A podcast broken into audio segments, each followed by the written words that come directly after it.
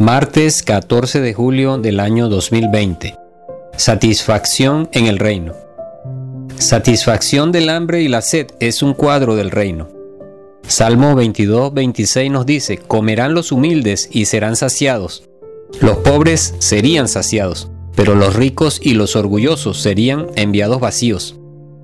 En el libro de Lucas leemos, a los hambrientos colmó de bienes y a los ricos envió vacíos en el capítulo 1, verso 53. El hambre se menciona proféticamente muchas veces en el Antiguo Testamento.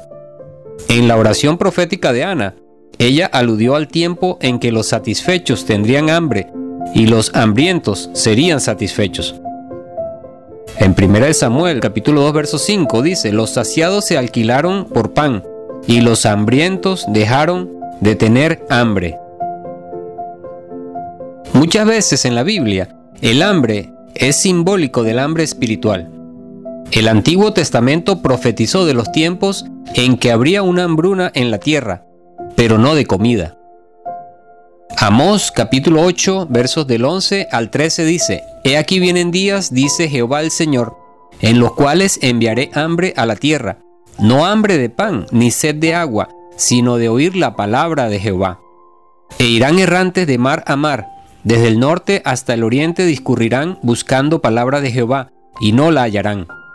En aquel tiempo las doncellas hermosas y los jóvenes desmayarán de sed. El reino es un lugar donde el hambre espiritual de los corazones de las personas será saciada por la presencia de nuestro Rey.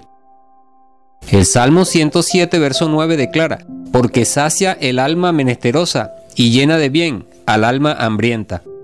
Los desiertos y pantanos que habían sido considerados inútiles de repente serán llenos de nueva vida y exuberancia. El Salmo 107, versos 35 al 37 dice, Vuelve el desierto en estanques de aguas y la tierra seca en manantiales. Allí establece a los hambrientos. Y fundan ciudad en donde vivir.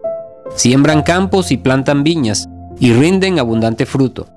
Isaías capítulo 49, versos 9 al 10 Profetizó del tiempo en que quienes tenían hambre y sed de comida espiritual serían saciados.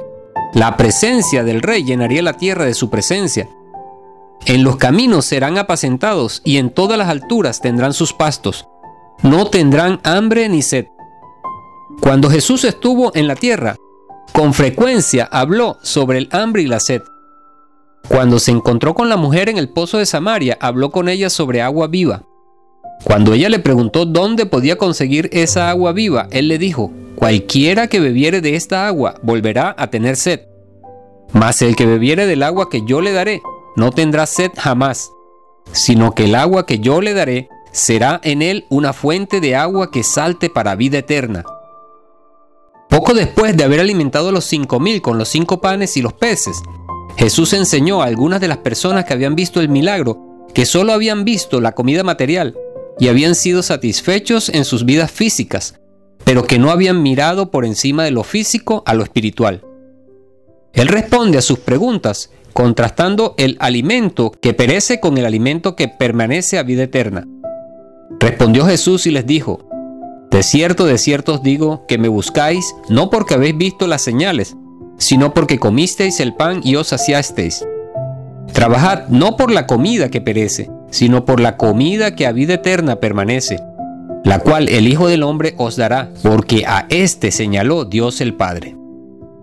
Finalmente, Él les reveló que Él era el pan que deberían buscar. Cuando ellos le pidieron el verdadero pan del cielo, Él les dijo en Juan 6:35, Yo soy el pan de vida. El que a mí viene nunca tendrá hambre, y el que en mí cree no tendrá sed jamás.